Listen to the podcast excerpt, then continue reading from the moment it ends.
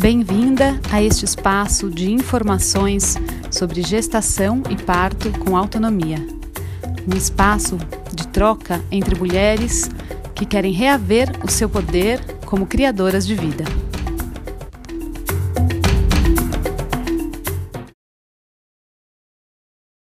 Então, eu estou aqui hoje com a Jéssica Bonfadini. Ela me encontrou pelo Instagram e me contou um pouquinho do, do parto dela. E eu achei interessante a gente gravar o relato para inspirar né, outras mulheres aí, outras pessoas que queiram é, saber um pouco mais sobre um parto, como é um parto com prazer, né? E, e, então tá, tá, tá com você, Jéssica. Conta aí, conta o que, que faz sentido para você, né? Contextualizar um pouco também. Então, eu, eu comecei a estudar sobre parto, essas coisas em 2015. E aí eu me deparei com um documentário chamado Orgasmic Birth, né? Que não tem, na época não tinha em português, acho que ainda não tem, mas tem legendado. Tem legendado, tem sim. Trechos, e tem vários trechos dele também disponíveis no YouTube. E aí eu achei isso muito interessante, porque aqui no Brasil, e aí conforme eu fui estudando né, sobre o parto orgásmico, eu descobri que aqui no Brasil a gente tem uma cultura muito do parto doloroso, né? Uhum. Que o parto dói e que a cesárea dói menos. Ah, eu, uhum. a gente vê muita gente falando, né? Que vai tipo, ah, eu vou pra cesárea não suporto dor e tal. Uhum. E isso não fazia muito sentido na minha cabeça, porque eu tinha feito uma cirurgia quando criança na orelha. E aquela cirurgia doeu assim por uns 15 dias, sabe? E eu tirei os sisos também. E o siso doeu assim quase um mês. Eu tirei os quatro de uma vez. E aí eu falava, gente, a cesárea é uma cirurgia muito maior do que essas duas que eu fiz. Como que não dói, sabe? Então eu acho que assim, que é muito. Eu acho que é muito daquela coisa assim, tipo, não tenho o que fazer, eu tenho que aguentar essa dor. É que nem a cólica, né? A cólica, a gente tem, vive uma sociedade que, tipo, ter cólica é normal, assim, sabe? Então a gente meio que tem que aguentar aquela dor. E aí, conforme eu fui estudando, eu me deparei com o Gentle Birth, né? Uhum. Que ele tem um programa, um estudo, inclusive depois eu fui chamada para participar do estudo deles, né? E eles têm um estudo falando sobre o funcionamento, a biologia do nascimento, né? A funcionamento do nosso corpo em relação à dor e à percepção de dor. E aí eu achei isso muito interessante, porque no fundo, no fundo, quando você vai estudar sobre o parto e você percebe a fisiologia do parto, não faz sentido ele doer. Porque os hormônios que você usa são hormônios do prazer, são hormônios que dão é, sensações gostosas, são é, hormônios analgésicos. Então você fica se perguntando, tá, e da onde vem essa dor, sabe? E aí, conforme eu fui estudando, eu vi que essa dor vinha, na verdade, da cultura. Ela vem do nosso inconsciente, ela vem da nossa crença de que aquilo vai doer, ela vem da nossa quando a gente assiste um filme e vê um acidente, às vezes a gente sente aquela dor, né? Quando a gente uhum. é, assiste um comercial e aquilo nos emociona, a gente sente aquele sofrimento, a gente sente aquele amor. Então, o nosso cérebro, ele tem essa capacidade. E aí, a gente, hoje, inserido numa sociedade que você, desde pequeno, você aprende que, nossa, tudo que é difícil é um parto, né? Nossa, isso é um parto. é um parto, exatamente. A gente tem essa expressão e a gente tem também as referências que aparecem na televisão, na mídia em geral, a mídia aberta, que é a mulher gritando, sofrendo, né? Mas isso é cultural também, porque assim, a gente tem muito cinema de Hollywood, né? Mas se você pegar filmes australianos, por exemplo, eu assisti um, um, um seriado australiano uma vez que tinha na Netflix, uns anos atrás, e aí tinha uma mulher em trabalho de parto e, e ela não tinha nada disso. Ela estava em, em, livre ambulação, ela andava normalmente, tinha uma enfermeira acompanhando ela. E o, o, o seriado nem, nem falava de parto, assim, sabe? Era uma coisa que estava acontecendo, era a mulher parindo, ele não tinha nada a ver com, com o enredo da história. E aí eu falei, nossa, realmente é a nossa cultura, é a cultura que nós estamos inseridas. E aí eu comecei a ver que tem países, por exemplo, que eles não entendem essa concepção de dor de parto. Como assim dor do parto? Não, minha mãe pariu, eu pari, todo mundo pariu. Né? Eles não têm essa concepção que nós temos aqui de que o parto dói. Né? E aqui no Brasil nós temos alguns fatores que fazem o parto ser doloroso. Além desse, desse, dessa cultura né, de que a gente cresce achando que. Ai, teve uma época que tinha uma história de que o parto era como se quebrasse não sei quantos ossos no corpo humano, sabe? Uma bizarrice sem fundamento nenhum. E aí a gente tem também aquela questão do ambiente, né? Porque assim, o parto, ele é fisiológico e ele precisa do ambiente que nem o sexo. Né? Quando você vai transar, você não vai transar com alguém num ambiente frio, com um monte de gente entrando toda hora, sem intimidade, com, sei lá, com o quarto todo aceso. Tem muitas pessoas que não conseguem transar com o quarto todo aceso, sabe? Então, quando você imagina um cenário de um parto, ele tem que ser muito parecido com o cenário do sexo, porque o sexo é o começo e o parto é o final do mesmo processo, sabe? É um processo só. É que e os hormônios os hormônios também são os mesmos, né? Então é isso. Então, se você não, se você não tem e aí você esses hormônios, ah, desculpa. Se você não tem esses hormônios funcionando, só desculpa eu. Às vezes dá uma, um atrasinho, aí eu é, se você não tem esses hormônios funcionando, é exatamente, aí você não tem os benefícios desse, do, do, que é um parto fisiológico. Então, é muito da dor, muito da que não sentem prazer também, sexual, né? Exato. E muito da dor vem também do parto medicalizado, de um parto sem essas condições ideais para deixar com, pra que esses hormônios fluam, né? É, é porque o, o ato sexual, ele, ele precisa, você precisa estar num ambiente que você se sinta à vontade, no parto também. Você precisa estar com pessoas que você se sinta à vontade, no parto também. Você precisa ter um ambiente criado para você ter aquela situação, entendeu? No parto também. E aí, quando você vem para um cenário aonde você não tem privacidade, você não tem voz, você não pode escolher o que você faz, é quase como se você tivesse sido violentada. Se você vai fazer uma relação sexual onde você não pode escolher o que você quer, não pode fazer, a gente considera isso um abuso sexual. E é a mesma coisa em relação ao parto, né? Você tem que ter o direito de comer o que você quiser, beber o que você quiser, não que você vai conseguir, porque eu não consegui comer nada. Se Mas movimentar. você tem que ter o direito, né, de, de principalmente se, se movimentar. Gente, isso fez toda a diferença no meu trabalho de parto, porque eu ficava nas posições que o meu corpo mandava, eu, eu me entreguei muito para esse momento, sabe? E isso faz, assim, toda a diferença. Teve uma hora que a minha doula falou assim: você sabe que você pode ficar deitada na contração se você quiser, né? Porque eu tava muito cansada.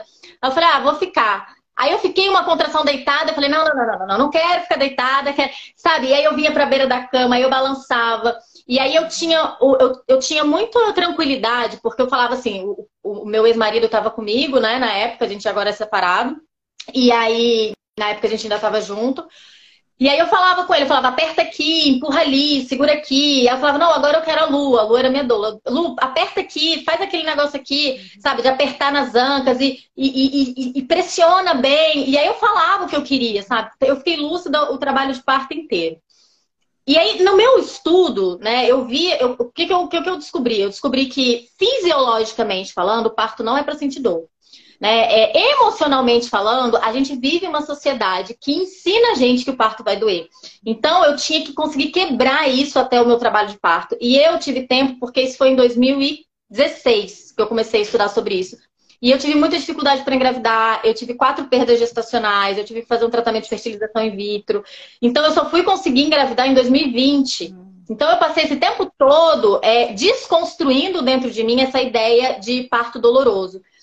E o que, que eu fiz? O que, que eu fiz? Primeira coisa que eu fiz, eu não assisti mais parto com gente sofrendo. Nem na TV, nem no YouTube, nem de verdade, nem de mentira. Eu parei de assistir esses, esses vídeos do pessoal sofrendo para parir sabe? E na época até a minha doula falava, ai, ah, você. É, ela, ela tinha medo de eu estar tá me iludindo, porque foi meu primeiro filho. Então ela tinha medo de eu estar tá me iludindo, porque eu não estava vendo partos reais, entendeu?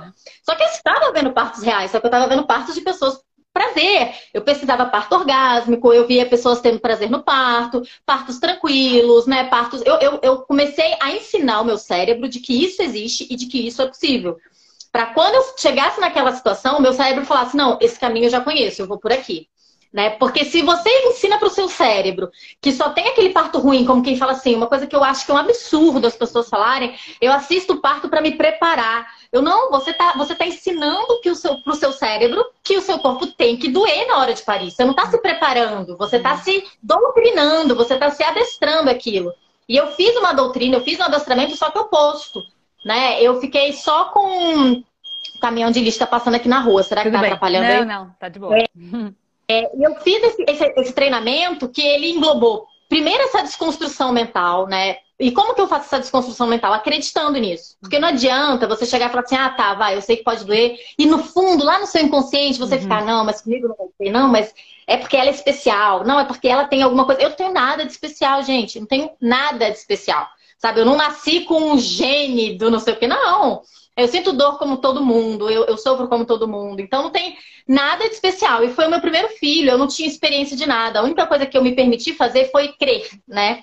Porque é muito importante você acreditar naquilo, você ter a consciência daquilo.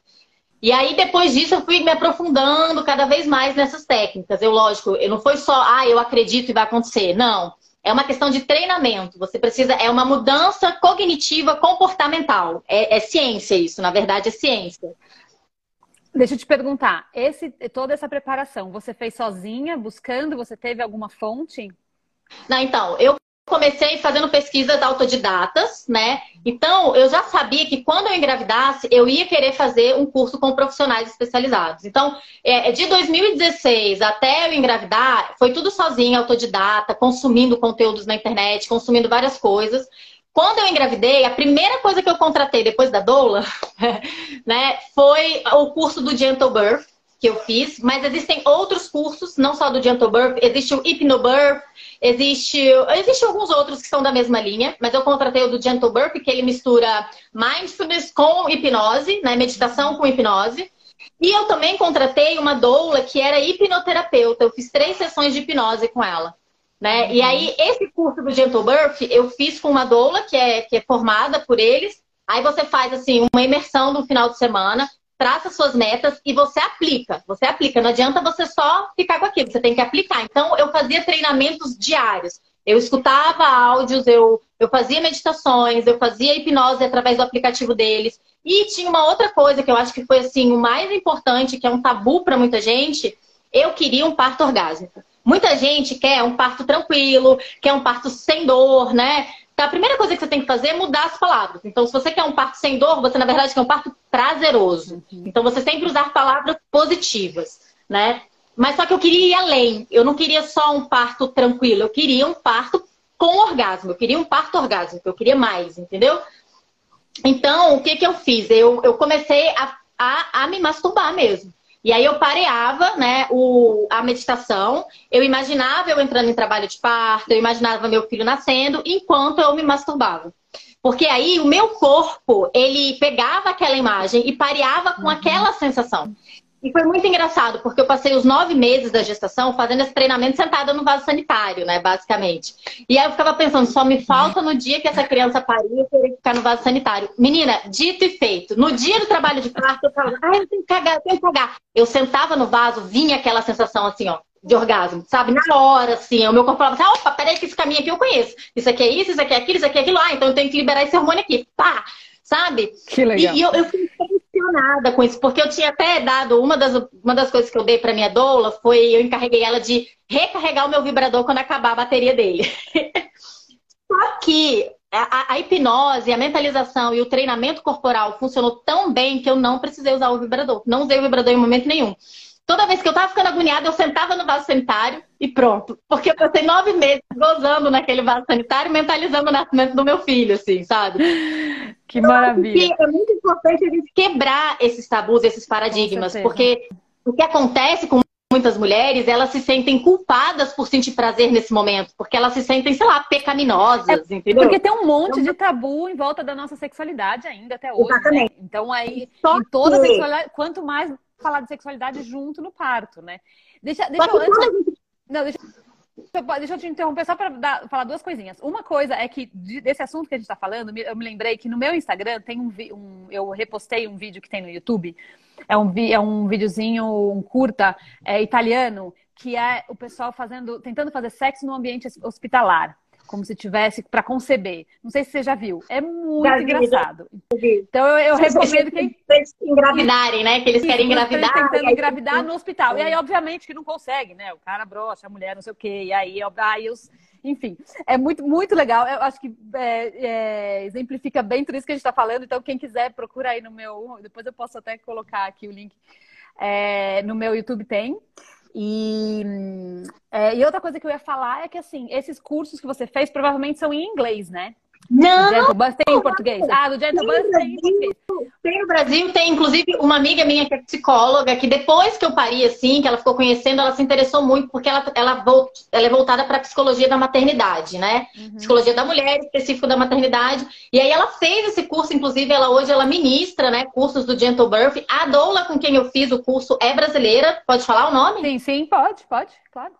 É, é a Cibele, eu fiz o curso com a Cibele, tá. e essa minha amiga que também se especializou é a Magna. E é com foco Depois no parto, parto orgásmico. Não, é, é, com foco num parto prazeroso, é tranquilo. sim.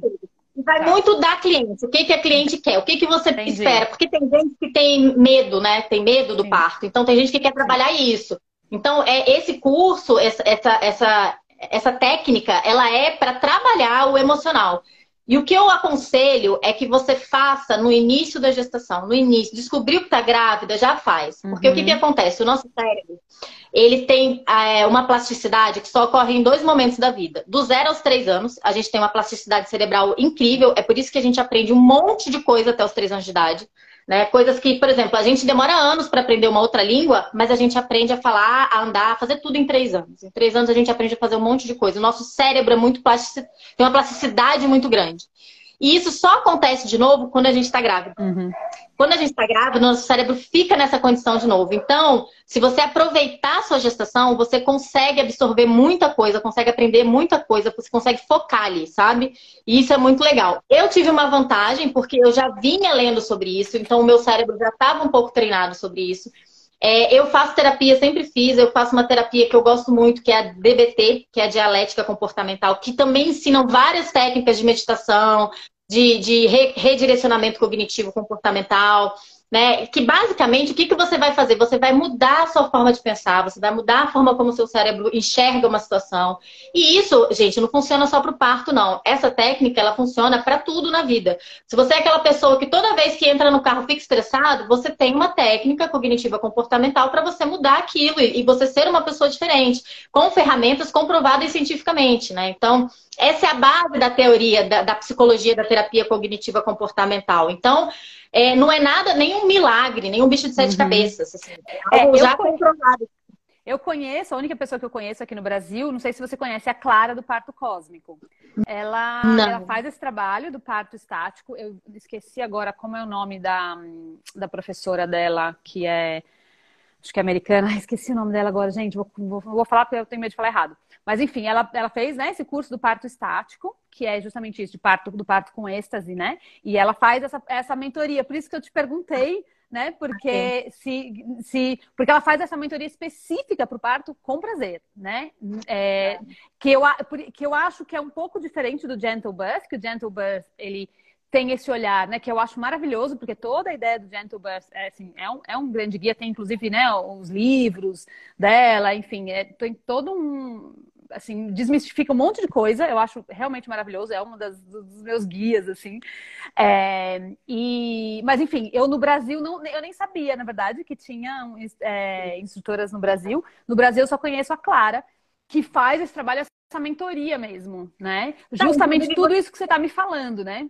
De preparação. É, inclusive, você entrando no site do Gentle Birth Brasil, lá tem os, todos os profissionais que são é, credenciados. Hipno, tem os Hypnobirth também, é. né? Que eu, isso eu conheço é, também, que é super legal também, que é tudo, né? É, inclusive, a Érica de Paula, se eu não me engano, ela é do Hypnobirth. A Érica de Paula foi uma das principais, das primeiras, da, das primeiras organizadoras lá do, do, do... Ai, meu Deus. Como é que é o nome daquele filme que ela fez? É... Do parto, qual? No, do parto orgásmico? Não, no outro. Não, qual, é um filme nacional super famoso que ah, fala o... da Renascimento Sim, do Parto. O Renascimento do Parto, isso. É, a Erika de Paula participou do primeiro, né? Do, do, e ela, e ela, ela aplica, se eu não me engano, ela aplica Birth.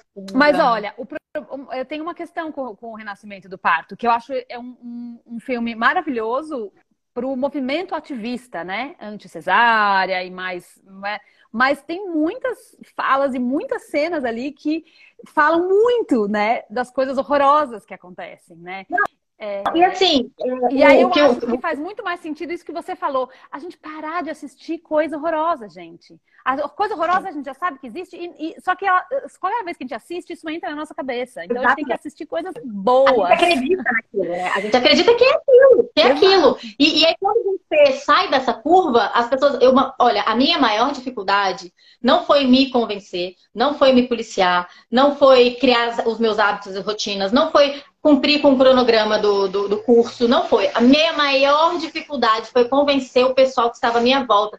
E eu não estou falando daquele médico cesarista, não. Eu estou falando daquela equipe humanizada, sabe? Daquelas parteiras humanizadas que só fazem parto domiciliar, daquela doula humanizada que é PHD, sabe? Essa é a minha maior dificuldade, porque essas pessoas, elas ficavam tão preocupadas de eu estar me iludindo, né? De chegar uhum. lá na hora chegou ao ponto de, assim, eu sabia que. Porque, assim, eu já tinha conversado com algumas pessoas, e aí uma pessoa, depois de alguns meses, ela resolveu me contar uma história de uma, uma pessoa que ela atendeu, né, há um tempo atrás e que ela queria um parto prazeroso e que na hora ela não estava preparada para aquela dor e acabou pedindo uma transferência hospitalar e perdeu o parto domiciliar dela. Gente, era óbvio que ela estava inventando essa história, porque ela me conhecia já há algum tempo e ela nunca tinha falado sobre isso. E aí, de repente, ela resolve inventar essa história, sabe?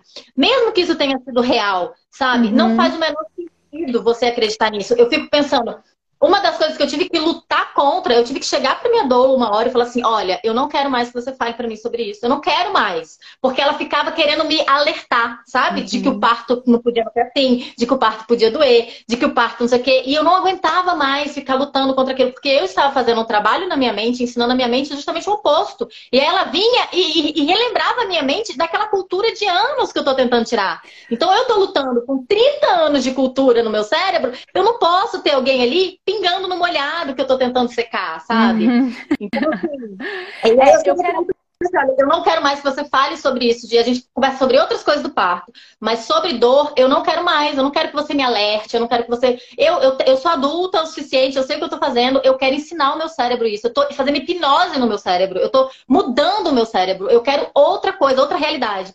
E aí eu comecei, ela falou assim: ah, porque eu nunca vi no Brasil isso acontecer. Eu falei, realmente, porque a nossa cultura é macia maciça de parto doloroso. A nossa cultura, ela é muito pesada em cima disso, porque o parto dói, porque o parto dói. E a pessoa que não sofreu no parto é uma raridade, é um, um elefante branco, é uma, uma, sabe, é um, a última Coca-Cola do deserto, sabe? Como se o, o normal fosse sofrer, gente. Não é. Quando você para para observar né? A maior parte desse sofrimento é cultural, é emocional, ele não é fisiológico. Se você consegue se livrar dessas amarras, o que é muito difícil, não tô falando que é uhum. fácil, gente. Eu sei que é difícil. É difícil a gente mudar nosso comportamento, não é? Se a gente tem uma questão assim de tipo de procrastinar, ou de ser irritado, ou de ser tímido, ou de ter fobia, é difícil de mudar, não é difícil? E... Mas isso não quer dizer que não é possível. É a mesma coisa. O parto, ele não é para ser doloroso, mas infelizmente a gente vive uma sociedade que nos ensinou que é. E é difícil a gente mudar, né? A gente ir contra o que a gente foi ensinado. Né? A gente contra,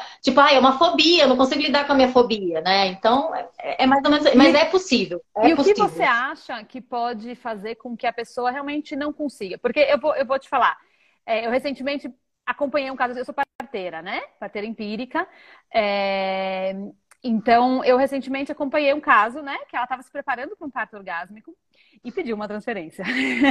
então, é, não é mentira, é, é, real, né? Mas é, eu entendo também, mas assim, para mim, pessoalmente, ficou, tudo, ficou muito claro, muito tranquilo, assim. Foi, um, foi uma escolha também dentro dos processos dela, né? Dentro da história de cada uma também. Mas eu queria ouvir, talvez, de você, o que, que você acha que pode fazer com que, é, com que isso aconteça? Que a pessoa está se preparando. O que, que é que, que pode ter faltado aí, né, nessa preparação? Eu acho, que é o, eu acho que é o medo. Eu acho que é o medo. Porque, assim, muita gente escolhe o parto domiciliar, mas tem medo. E aí ela não lida com o que que ela tem medo. É, do que que ela tem medo do parto domiciliar, né? É engraçado que do hospital ninguém tem medo. Engraçado né? isso, né, gente? Eu morro de medo de hospital. Não é mesmo. Eu, eu escolhi parto domiciliar porque eu tinha medo de hospital. meu filho nasceu no meio da pandemia, sabe? Que ninguém Ai, tava não. saindo de casa. E aí, quando eu falei que eu ia ter um parto, falei para poucas pessoas mais distantes, para ninguém no meu ciclo próximo, para minha família também não. Mas para quando eu falava que meu parto ia ser domiciliar, o pessoal ficava assim, ó. Ah, como assim? Eu falei, gente, a gente tá no meio da pandemia. Você quer que eu vá colocar um recém-nascido dentro do hospital com um monte de gente morrendo de Covid? Na época não tinha nem vacina, sabe? Eu, eu tava tomando a primeira dose de vacina como gestante, sabe? Então, assim, ainda tava muito no início. E aí eu eu peguei, eu, eu acho que é isso, eu acho que, que é o medo, o medo. Porque na hora, eu, eu tenho até uma, uma cena que até a fotógrafa conseguiu filmar, que eu tô deitada na cama e ela quando a parteira chega. A parteira chegou e aí ela pegou o, o um negocinho para escutar, eu esqueci o nome. Uhum. É, para escutar na barriga, né? E aí, eu, eu já conhecia, assim, essas coisas médicas, eu, eu, eu, leio muito. Então, durante toda a gestação, eu conseguia escutar o barulho do coração, quando ela vinha fazer, né, e tal. Eu sabia quando era o meu coração, quando era do bebê, porque o ritmo é diferente. E aí ela veio escutar e eu, eu não escutei o coração do bebê, né? E aí eu, naquela hora, eu, eu vejo aquela cena, eu lembro o que eu senti, assim, eu fiquei com medo. Eu falei, nossa, não, não tá escutando o coração dele, né? Porque o meu medo é da, para que, que eu iria fazer uma transferência? Se os batimentos cardíacos do meu filho tivessem alterados. Uhum. Esse era o meu único motivo de transferência, que eu estava preparada. E na hora que ela chegou e fez isso, eu falei, tá tudo bem? Tá tudo bem? Tem certeza tá tudo bem? Porque eu não tô escutando os barulhos dela. Aí ela falou, não, tá tudo bem, tá tudo bem. Aí eu falei, ah, tá bom, então. Então deixei pra lá. Se ela falou que tá bem, tá bem. Só que tem gente que não, tem gente que fica com esse medo. Uhum. Tem gente que fica, ai meu Deus, será que tá tudo bem? Será que tá tudo bem? E eu tive, assim, pouquíssimas situações que eu fiquei com medo de ter alguma coisa dando errada sabe? E, e, o que eu fiz foi confiar nas pessoas que estavam à minha volta. Inclusive, uma das coisas que eu coloquei no trabalho de parto foi: se tiver dando merda, mente. Mente, porque na hora eu não vou poder raciocinar, eu não vou poder tomar decisão, eu vou estar alterada, eu não vou estar no meu estado de consciência para, sabe? Então, assim, eu não vou é como se eu fosse uma pessoa drogada, porque eu vou estar literalmente drogada de hormônios, entendeu? tento fazer uma escolha. Você tá morta de bêbada, tendo que escolher alguma coisa de urgência. Você não vai conseguir raciocinar direito. Então, se tiver qualquer problema, vocês é que são a minha equipe, vocês vão decidir se transfere ou não. Mas na minha frente, vocês vão mentir. Vocês vão fingir que tá tudo bem, que tá tudo ótimo. Eu não quero, sabe? Porque eu precisava disso. Porque naquela hora, a gente fica tão é, com o nosso cérebro tão tumultuado, assim, sabe? É tanta coisa, a gente começa a viajar, a gente começa a pensar um monte de coisa, a gente começa. E aí, se você começar a ir por esse caminho, fica muito difícil voltar. Então, o que, que você tem que estar sempre na mente? Que tá tudo bem, tá tudo certo, é isso mesmo, é assim tá incomodando, muda, sabe? Quando a gente tá com dor de cabeça, quando a gente tá gripada, a gente não vai e, e sabe, e vai no banheiro e toma um banho. E, é isso, sabe? É ir lidando com os desconfortos, porque existe desconforto na gestação inteira, existe um desconforto. Né? E a gente vai lidando, coloca um travesseiro aqui, outro ali, pede uma massagem aqui, pede uma massagem ali, pede pra. Sabe? E é isso, eu acho que é isso. É você não ficar naquela paranoia de, ai, eles estão mentindo para mim, ai, tem alguma coisa dando errado, ai, meu Deus, vai acontecer alguma coisa errada. Eu acho que é esse medo que, que é o que causa ali, entendeu? Ou então, outra coisa que aconteceu no momento, foram, tem, tem esse, né, que é o do medo de qualquer coisa poder dar errado. Principalmente porque a gente vive numa sociedade que fala que nós somos malucas em parir em casa, né, é. né? E que não existe parto sem dor. Você já fica. Você naquela hora, se você se deixar ouvir, você fica, ai meu Deus, será que eu fiz a escolha certa? Não pode ter essa dúvida. Se você tiver essa dúvida, na hora do parto, essa dúvida vai ficar enorme. Porque tudo na hora do parto aumenta, sabe? Tudo aumenta, mas eu também quero dizer que quem está em volta também tem uma grande importância nisso. Porque a gente fica muito sensível, então a gente sente a adrenalina do outro. A gente, a gente, é, a gente sente mesmo, isso é, isso é real. Não é coisa de bicho grilo, não. É, é sério, a gente sente Porque, ó, eu pelo cheiro, pelo coisa, pela visão, pelo semblante das pessoas. Então, as pessoas que estão perto, que estão ali apoiando, têm uma, um grande papel nisso também. Então, lembrando disso, né? E aí eu até trago isso que, é, que senti de trazer um pouquinho da minha, da minha própria experiência, dos meus dois partos, que enquanto eu não tinha ninguém ali interferindo, é, bom, meu segundo parto foi, foi autoassistido, né? Então não tinha mesmo.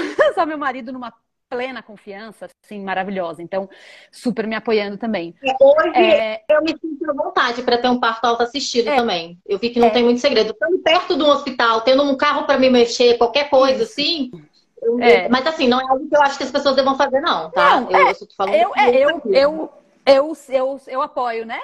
Para quem tem o um chamado, mas é isso. Ninguém vai fazer, ninguém vai ter um parto auto assistido sem de fato ter esse chamado, porque, enfim, é, é um chamado mesmo é, eu apoio por conta disso, assim, porque eu vi que é, é, existem pessoas que têm esse chamado e que ninguém apoia, né? Então também é um outro tabu aí, como se a gente precisasse de alguém para salvar o nosso parto. Então eu, eu realmente não acredito nisso, mas enfim, eu não vou entrar nisso porque acho que não é o assunto hoje. Mas. Não, a gente não tem nenhum nunca, né? Que a gente estoura o limite. É, mas assim, o que eu ia dizer é que. Uh, fa... nas minhas experiências, enquanto eu estava ali totalmente entregue para o meu processo, sem nenhuma interferência externa, a minha mente nem ia achar problemas. É, é, tão, é, a presença é tão forte quando os hormônios estão funcionando, né? Quando aquele, quando o fluxo todo do parto está funcionando, que é, é, é eu, eu, não sei, pelas minhas experiências, pelo menos, eu assim não nem passava pela minha cabeça mais nada, né? Então esse, é, essa coisa do ambiente também faz muita diferença, porque é isso. Se tem alguém ali do lado que está trazendo algum medo, ou se o ambiente não está propício por algum motivo, né? Tá uma luz forte, um relógio fazendo tic-tac, te lembrando toda hora do tempo, sabe assim? Essas é, coisas no meu parto, eu tomei alguns cuidados, assim, né? Eu, eu resolvi usar tapa-olho, todo mundo me pergunta, ah, você usou tapa-olho? Inclusive, tinha gente perguntando, é porque você tinha medo? Você não queria ver? Eu falei, não, eu usei tapa-olho porque eu sabia que ia ter que ter alguma luz, e eu sabia que a luz, ela não era bom para o trabalho de parto, porque ela inibe, né, os hormônios necessários para o trabalho de parto, e ela estiga a adrenalina, que é uma, uma antagonista ali, né, do trabalho de parto, que ela pode, pode acabar retardando. E eu sabia que sem luz nenhuma não tinha como ser feito, que ia ser, mesmo que fosse um foco ali. Então eu falei o seguinte, eu, cara, eu vou colocar um tapa-olho que funcione, que vai me deixar no blackout, que o meu cérebro vai achar que eu tô no blackout. E realmente, quando eu tirei o tapa-olho, eu vi que já tava de dia. Eu falei, caraca, como assim que tá de dia? Mas uma coisa muito interessante é que na hora que o meu, meu filho tá saindo, na hora do expulsivo, eu de tapa-olho, eu tô de tapa-olho desde o início do trabalho de parto eu sabia exatamente onde estava a mão da parteira. Eu percebi isso no seu vídeo. Exatamente. Eu, eu a parteira vai colocando a mão perto e eu faço assim, agora não. Tipo, eu não falo, mas eu ajo como se você. Ele fez assim com a mão, agora. o tempo todo você fazia assim com a mão. Né? E eu falava, eu olhei no vídeo e falei, gente, que coisa louca, porque ela tá de tapa olho, ela não tá vendo. E ela tá a toda hora que a mão de alguém chegava perto, você fazia assim. Muito legal. E, e é por isso que a gente sente, a gente fica tão, a gente fica tão é, a gente tem uma capacidade tão grande sensorial do ambiente que a gente não percebe, às vezes, o nosso estresse do dia a dia por causa disso, sabe? Você pensa assim, nossa, mas eu não fiz nada demais hoje. Mas o ambiente à sua volta. O pessoal fala da aura negativa. É, é, é, é física, é biologia, né? É química. É real isso. Não é uma aura negativa de pessoas zen. É a biologia humana, é a biologia natural da natureza, assim. Então, e, e, e, quando eu vi aquele, aquele parto, eu falei, nossa, como que eu sabia exatamente onde estava a mão da parteira? Porque minha mão ia certinho na mão de, dela, assim, sabe? E tipo, é... agora não, sabe? E aí ela cutucava os Aías e fazia assim, e aí eu fazia assim, como se eu soubesse que ela tá Muito louco. Muito louco. E esse é uma, isso é uma das coisas que eu até tenho postado no Insta também, que me dá um pouco de agonia, essa mania que, que nós parteiras temos, que as parteiras têm de ficar querendo pegar o bebê, assim, porque não tem necessidade, né? Não, então, é porque assim, assim, elas, elas têm medo da gente não saber a hora que o bebê é. vai sair, o bebê cair na cama, né? Mas assim. Mas se cair na cama não machuca também, gente. Não acontece nada. Exatamente. Né? E aquele negócio assim, eu falei que eu queria que o pai pegasse o bebê, claro. né? Então elas ficam naquela, pai, pai, senão você vai perder, eu vou ter que pegar, e ela tem que você perde. Eu acho que fica assim, sabe? Eu é. acho que realmente é uma coisa que ainda falta um pouco a gente sentir um pouco mais de tranquilidade. Eu assisti muitos partos onde a mulher, o bebê caía mesmo, caía Tudo bem, não tem problema, né? deixa ele ali um tempo, ela volta a respirar e tal. E quando ela respira, ela pega o bebê, sabe? Então, tanto é Mas que quando isso... meu filho nasce, o cordão dele, eu, eu coloco a mão e falo, nossa, esse cordão é muito curto, não vou conseguir pegar ele. Ele não vai chegar até aqui. Aí eu falo, segura ele pra mim que eu tô cansada, sabe? Uhum. Eu, eu fiquei muito lúcida o parto inteiro, porque eu tava muito consciente do meu corpo, eu tava muito conectada comigo e com meu filho. E assim, é, quando eu coloco a mão assim para saber onde é que ele estava, ele estava só com o cocuriquinho. Eu falei, nossa, vai demorar ainda. Aí a minha doula falou, não, não, não vai não. Mas assim, eu falei, vai, porque eu sei que vai. E no meu tempo demorou assim. É o seu tempo que importa, né? Porque assim, no, claro. Cada, cada, vez que vocês viam de fora pelo vídeo uma contração, na verdade eram mais cinco contrações que eu sentia, sabe? Vinha uma, duas, três, quatro, cinco. Aí eu. Aí eu respirava, assim, ah, tá bom, tá bom, aí respirava. Aí eu coloquei a mão para saber onde é que ele tava. Aí eu vi que tava só um pedacinho. Não tava nem aqui ainda. Eu falei, ah, vai demorar ainda, vai demorar. Relaxa, Jéssica, vai demorar. E foi aí que eu encosto para trás, que eu relaxo, que eu respiro, sabe? E ele fica lá com o cocuruquinho, sabe? E aí eu falo, pronto, aí eu me ajeito de novo. E aí é muito engraçado, porque tem uma hora que eu sinto ele fazer, porque o bebê faz dois giros na gente, né? Ele faz o primeiro uhum. giro do, da cabeça e o segundo giro do ombro. E eu senti ele fazer o giro, eu falei, ah, agora ele vai sair. Ele vai sair agora. Quando a gente está conectada com o corpo, a gente sente, né? Eu senti perfeitamente também. Gente... E foi exatamente a hora que eu coloquei a mão ali, porque começou a queimar, queimar, queimar. E eu até pergunto pra Dolo, falou, é o círculo de fogo, né? Tem uma hora que eu pergunto, não sei se saiu no áudio. Não sei. Ela é. E aí eu, eu coloquei a mão e a minha parteira falou que ficou com medo de eu empurrar o perinho, sabe? Eu falei, não, não empurrar, eu tava só massageando. E aí fiz uma masturbaçãozinha ali também, sabe? Pra, pra dar uma aliviada. E aí, quando meu filho sai, eu já sabia que ele, eu sabia que ele ia sair naquela hora, eu sabia. Então, assim, é por isso que é meio bizarro a, as pessoas que estão de fora ficarem preocupadas quando ele vai sair ou não. Porque claro. eu não coloquei a mão ali, momento porque eu sabia que ele não ia sair, eu sabia é que óbvio. ele estava alto ainda, sabe? Quando a gente está então, conectada, a gente sabe exatamente. Ele saiu a cabeça, virou e saiu o ombro. Então, foi muito Cara, foi, eu, eu lembro, assim, eu falo, gente, eu queria parir mil vezes. Foi maravilhoso. Agora, me conta um pouquinho mais do processo de trabalho de parto. Como que foi isso, assim? Ou se é, todos esses momentos de prazer e de. Ou, e como é que então, foi? Eu tive, eu tive diabetes gestacional, né? Eu, eu, eu vou precisar colocar meu celular para carregar, ele tá com 10% de bateria. Eu tive diabetes gestacional, então eu tinha um, um prazo. E isso para mim foi horrível, porque eu sempre coloquei assim, cara, eu não vou ter prazo, né? Eu não vou ter prazo. Só que no Brasil, o parto domiciliar é só até 42 semanas. E, e gestante do, com diabetes gestacional é só até 41, se eu não me engano. Hum. Não, é, é 40, 41. 41 é. semanas eu teria que dar entrada no hospital para fazer a indução para conseguir parto normal e com 42, enfim, eu teria escolha, né?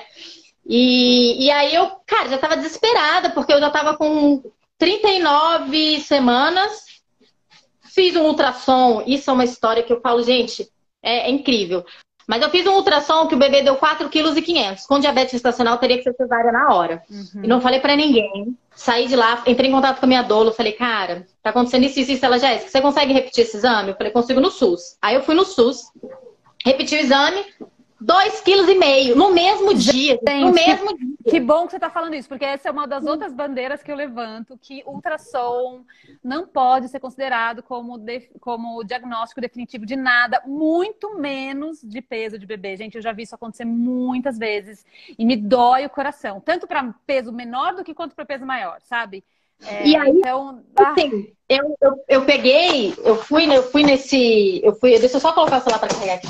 Eu fui nesse hospital e não falei do ultrassom de 4,5 kg, porque uhum. eu não uhum. queria que ele se sentisse influenciado.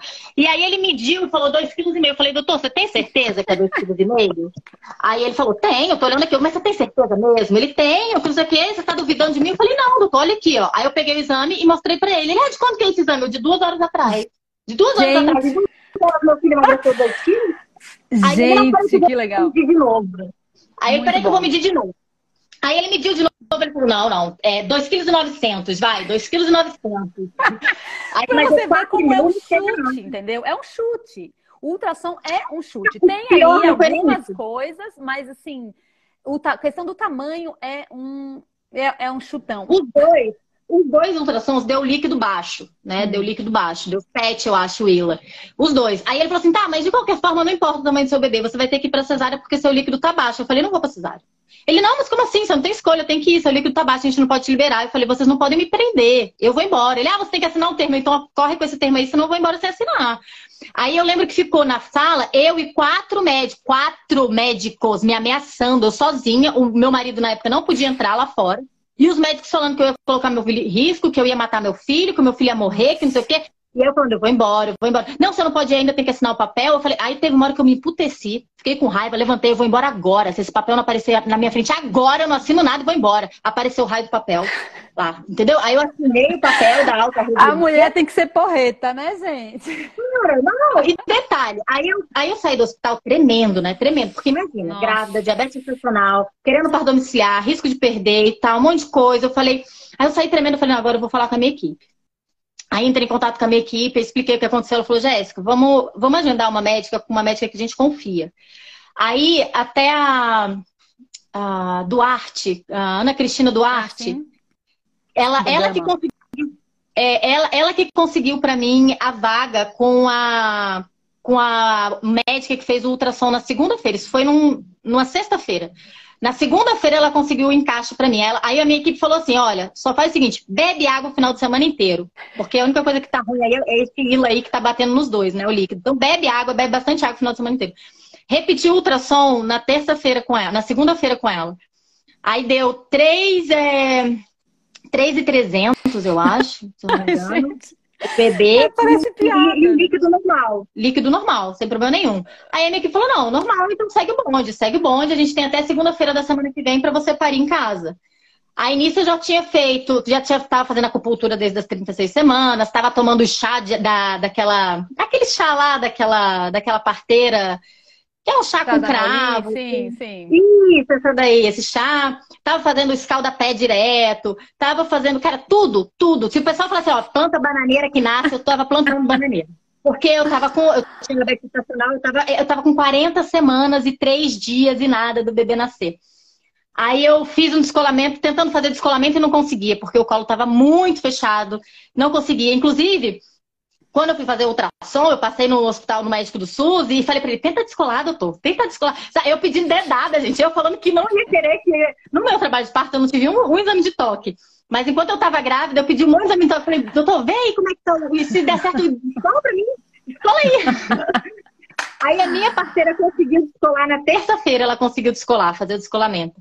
Meu filho nasceu na quinta. E aí, quando, ele, quando, quando foi de madrugada, deu umas três horas da manhã, eu acordei, eu senti que alguma coisa explodiu dentro da minha barriga. E eu acordei com medo, não sabia o que era. Eu achava que algum órgão meu tinha explodido, estourado, sabe?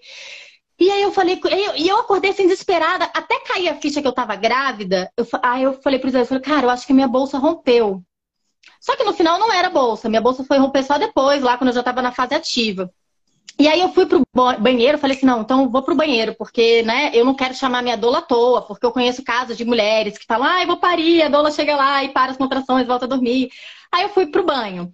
Cheguei no banho, aí eu sentei no vaso, né, o meu vaso, querido vaso, e aí sentei no vaso, aquela sensação maravilhosa, aí eu falei, liguei para minha, mandei o áudio para minha parteira, e aí eu falei para ela, eu tava conversando com ela, né? Falei, olha, eu não sei se tal, se não tá. Eu não tenho Buscopan aqui em casa para tomar, porque eu tinha ouvido falar, né, que se não fosse trabalho de parto, o Buscopan resolvia. Se fosse, ele não resolvia. Aí eu falei, olha, eu não tenho o Buscopan aqui em casa. Tem algum outro remédio que eu possa tomar? E aí, e, só que nisso, a minha parteira falou que sabia que eu tava em trabalho de parto, porque eu conversava com ela assim, então, papapá, só um minutinho. então, papapá, peraí, só um minutinho.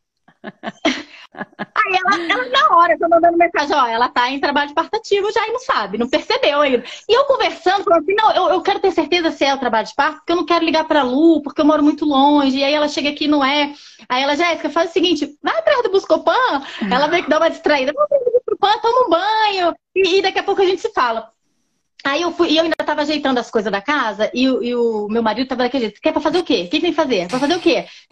E aí eu, eu falei, quer saber? Liga pra Luciana, fala que eu preciso dela aqui, mesmo que eu não esteja de trabalho de parto, eu preciso dela aqui pra ela fazer o que você precisa fazer, que você tá me perguntando, porque ela não vai me perguntar.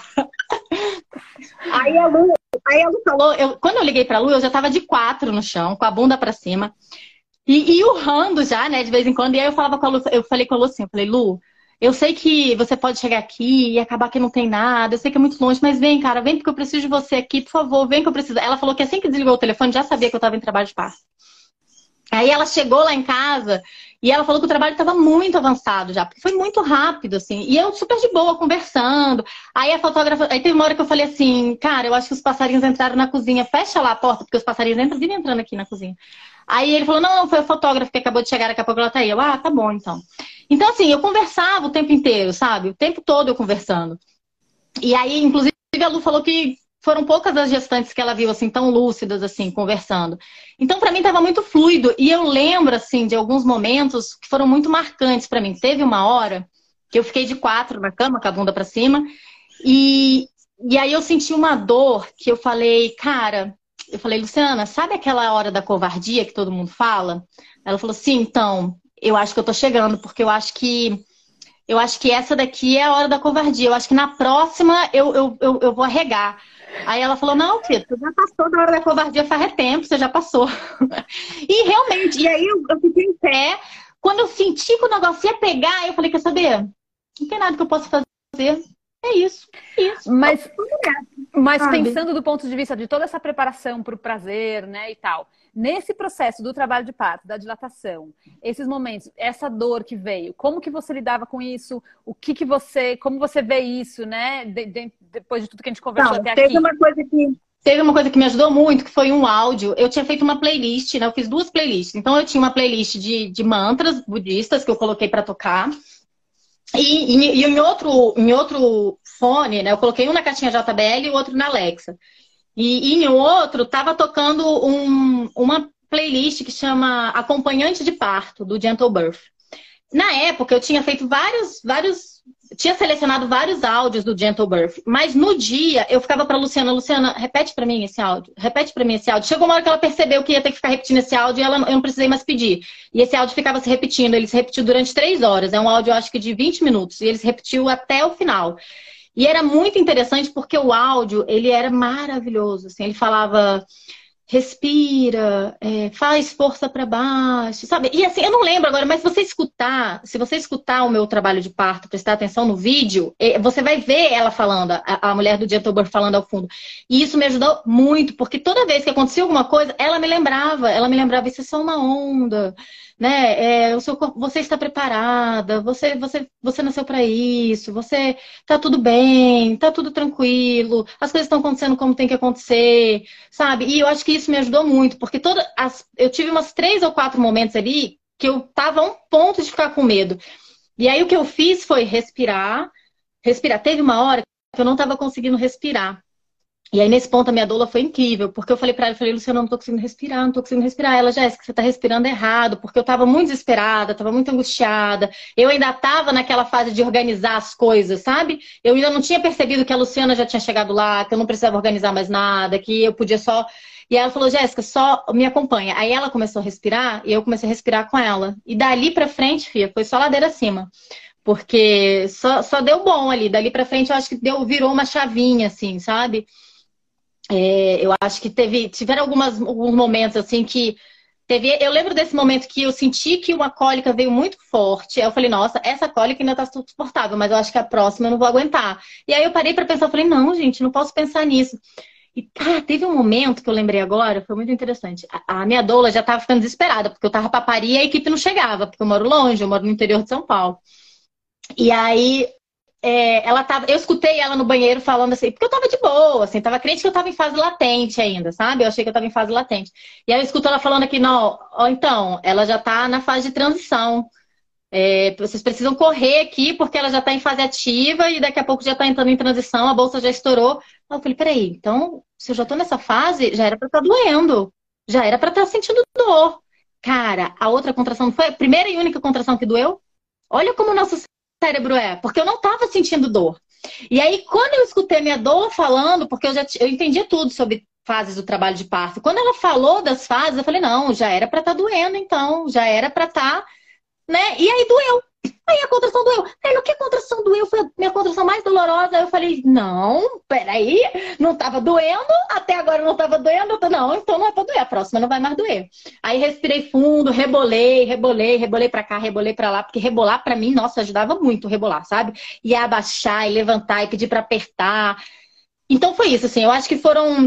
Eu acho que o que me ajudou muito foi a minha lucidez, o que ajudou muito, acho que é um, conjunto de fatores, sabe? A minha segurança, a minha confiança na minha equipe, a confiança na minha casa, a confiança do o ambiente muito bom, assim, eu tava com uma roupa muito confortável, eu tava de polaina, tava com uma botinha de, de, de, de tecidinho, assim, quentinha, porque tava muito frio, né?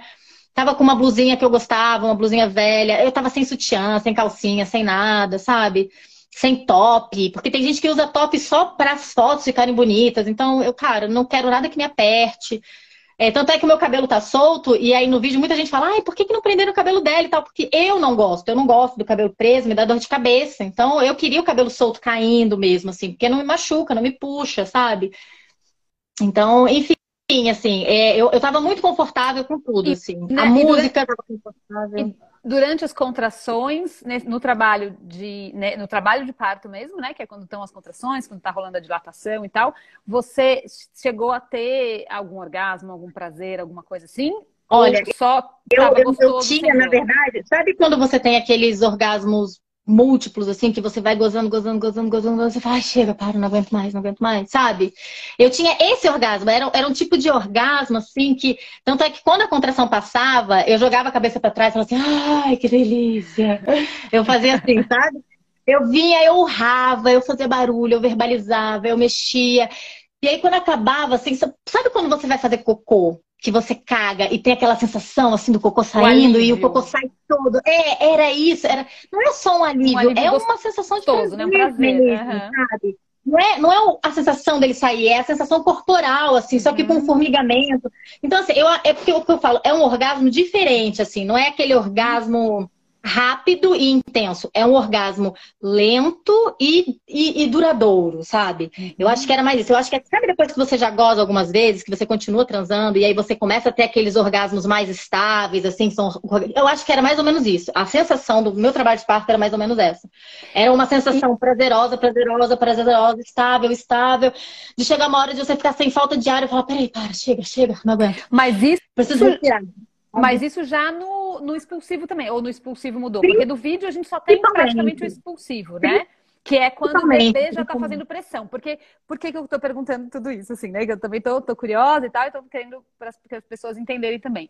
O trabalho de parto é o momento que o bebê ainda está lá em cima e está abrindo o cérvix, né? O buraquinho vai abrindo, abrindo, abrindo, que é a dilatação. E no momento, no momento do expulsivo, né, que a gente chama, é quando o bebê já desceu e já está para coroar. Então ele está ali pressionando. E é, isso que é muito interessante, né? Fisiologicamente, ele está pressionando o nosso clitóris, que na verdade não é só aquela pontinha, é lá dentro também, né? Então o bebê está pressionando ali. É, então faz todo sentido a gente ter algum, algum tipo de, de, sensação prazerosa, porque é para isso que serve essa, esse, essa região. É, então você sentiu diferente nesse momento, nesses momentos de dilatação e no momento do expulsivo? Senti, ó, as primeiras, as primeiras contrações que eu tive eram cólicas, eram cólicas desconfortáveis. Toda mulher que menstrua já sentiu alguma cólica, uhum. inclusive, nem era uma cólica muito forte, porque eu já tive cólicas piores, tá? Uhum. É, eram cólicas desconfortáveis, só que o que, que me adiantava? Eu dançava, eu mexia, sabe? Eu apertava e tal. As primeiras eram assim. Passa, né? É, ela, é uma cólica, mas é. passa. Não, mas uma coisa que me ajudava muito é não pensar nisso. Porque se eu ficava, daqui a pouco acaba, daqui a pouco acaba, daqui a pouco acaba, e não acabava uhum. nunca. Então, eu acho Entendi. que não vale a pena você ficar pensando nisso, que não, daqui a pouco vai passar, vai passar, vai passar, vai passar. Ai, meu Deus, não passa, vai passar, vai passar, ah, não passa, não passa. e aí você começa a entrar numa paranoia. Então, acho que não vale a pena você pensar nisso. Eu acho que você pensa assim, Entendi. ai, vamos viver agora, esse momento, esse momento é agora, é essa sensaçãozinha. E uma coisa que eu tentava fazer era observar a sensação. E eu percebia que era uma sensação que parecia que ela cruzava assim, minha barriga de um lado ao outro, sabe? Parecia um fiozinho que vinha e ia. Eu acho que a melhor forma de você controlar a dor é você olhar para a dor. É você olhar e ver. Quando você. Uma coisa que eu fazia muito quando teste era sempre que eu me machucava quando eu estava gestante, eu observava.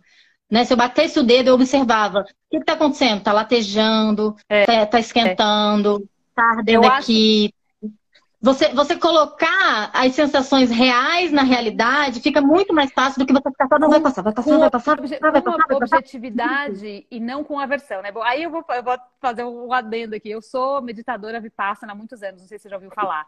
Mas é uma técnica de meditação que é só so, sobre a observação das sensações no corpo. Então você fica em retiro de silêncio, o mínimo é 10 dias, mas tem mais que isso. E eu pratico isso há muitos anos, né?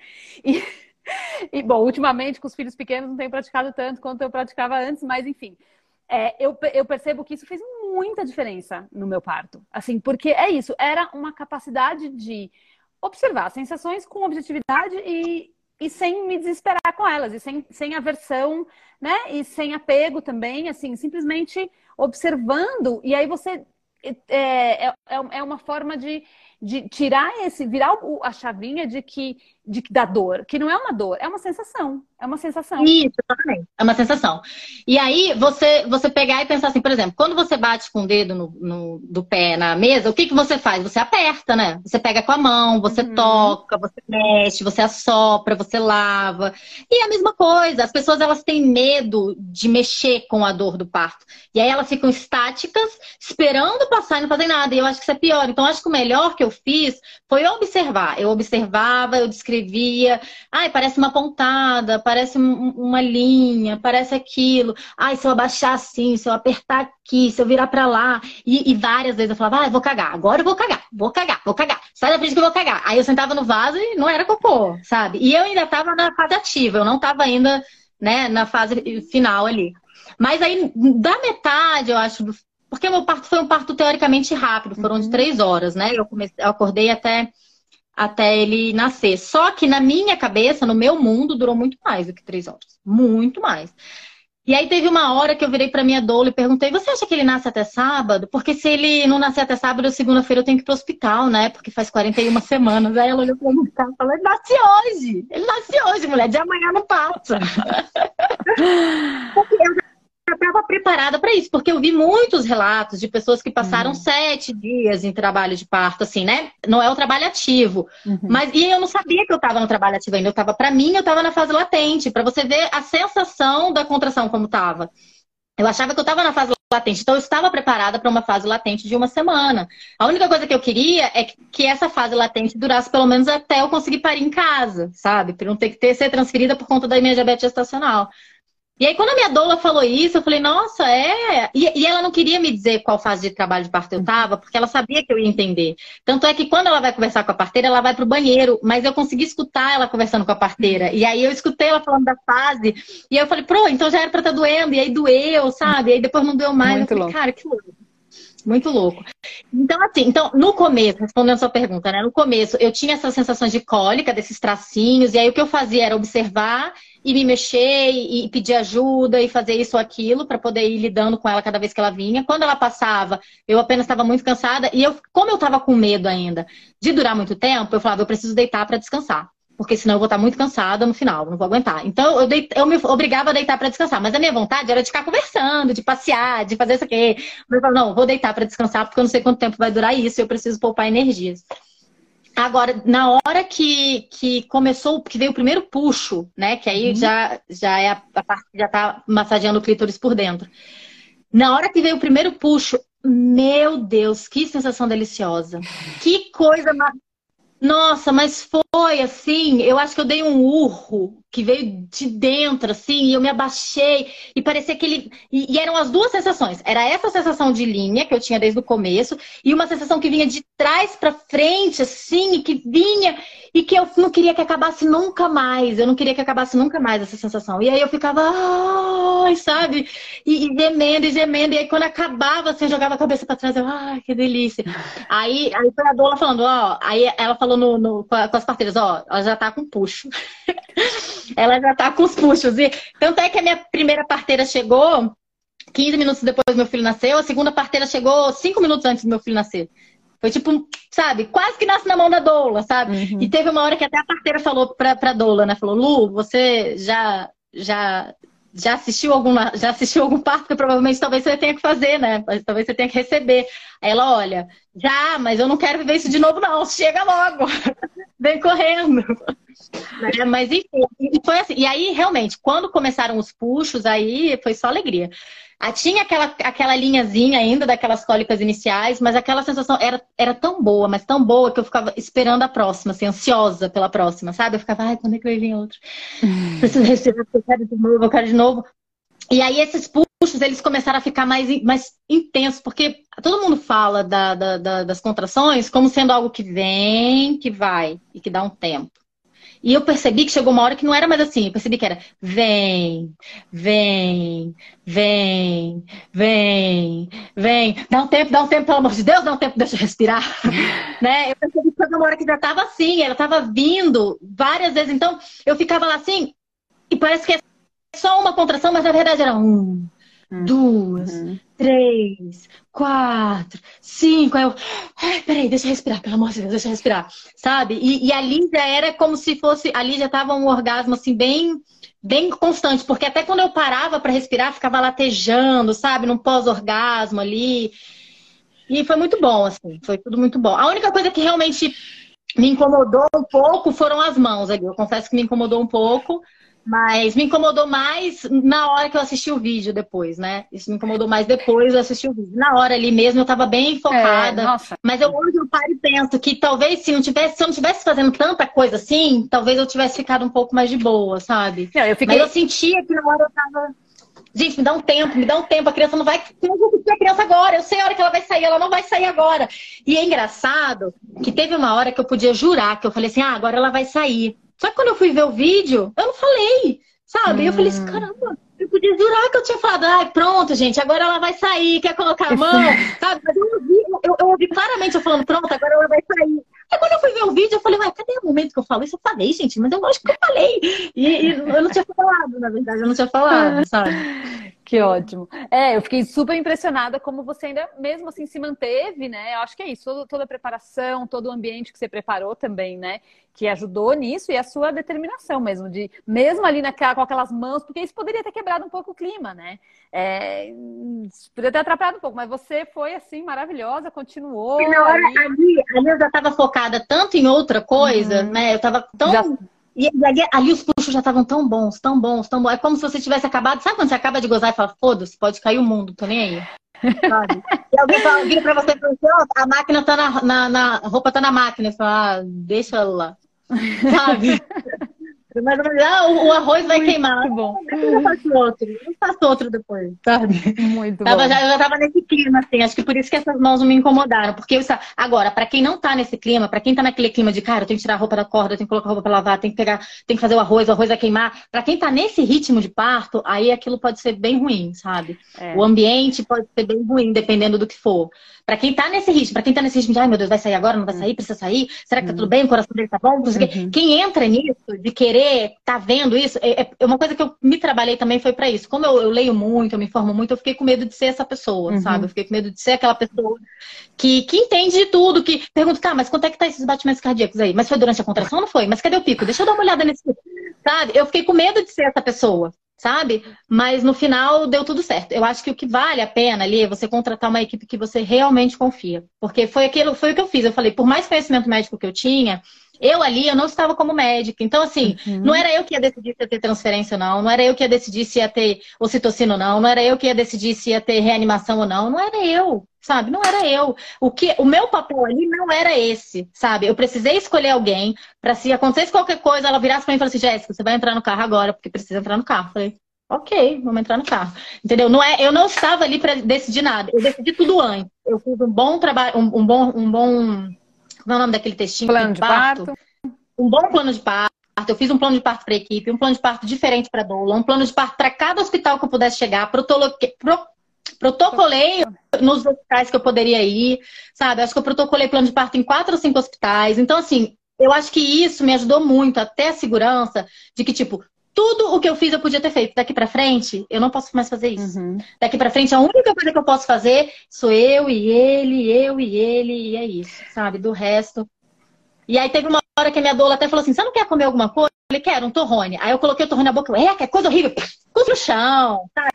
Tem uma hora que eu arroto, eu tô lá, eu arroto, tem uma hora que eu peido, sabe? Tem uma hora que eu peidei na cara do meu marido, sabe? Então, assim, a doula falando comigo e eu olhei pra cara dela, ah, arrotei na cara dela, tadinha, gente, sabe?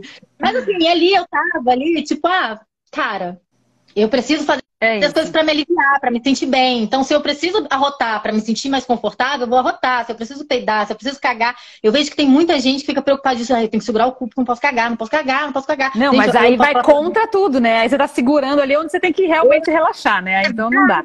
Mas tem muitas mulheres que ficam assim. Tem muitas, é. muitas mulheres que ficam preocupadas. Então, eu acho que isso. Quando você me perguntou assim, o que, que você acha que, que, que é importante para dar certo, são várias coisas. Uma delas é o medo, outra delas é a insegurança, né? Eu acho que esses sentimentos são os mais importantes. É o preparo, preparar o ambiente. Porque tem muita gente assim, nem sempre o conforto para ela vai ser em casa. Uhum. Tem gente que vai se sentir confortável no hospital, mas você tem que ver se o hospital vai estar tá aceitando o seu parto, entendeu? Porque uma coisa é assim, ah, eu me sinto melhor no hospital. Mas o hospital ele tem que te dar ferramentas para que ele seja tão confortável quanto qualquer outro lugar, entendeu? Eu acho, uma coisa que eu falo é, você entraria naquele ambiente e trancaria a porta e transaria ali? Beleza, se você transa ali, pare ali. Se você não tem coragem de transar ali, então repensa. O que, que você precisa mudar naquele ambiente para você ter essa sensação, essa, essa vontade, entendeu? Eu acho que é mais ou menos isso. Legal. Nossa, Jéssica, maravilha. Já estamos aqui há uma hora, acho que a gente precisa encerrar. Essa é a primeira vez que eu estou tentando fazer um teste de fazer a live e depois tentar colocar o áudio no podcast. Vamos ver se vai dar certo. eu vou colocar. Você se importa de eu colocar o, é, o link do seu vídeo Não. aqui depois? Não, pode colocar. Eu vou colocar. para as pessoas que quiserem assistir.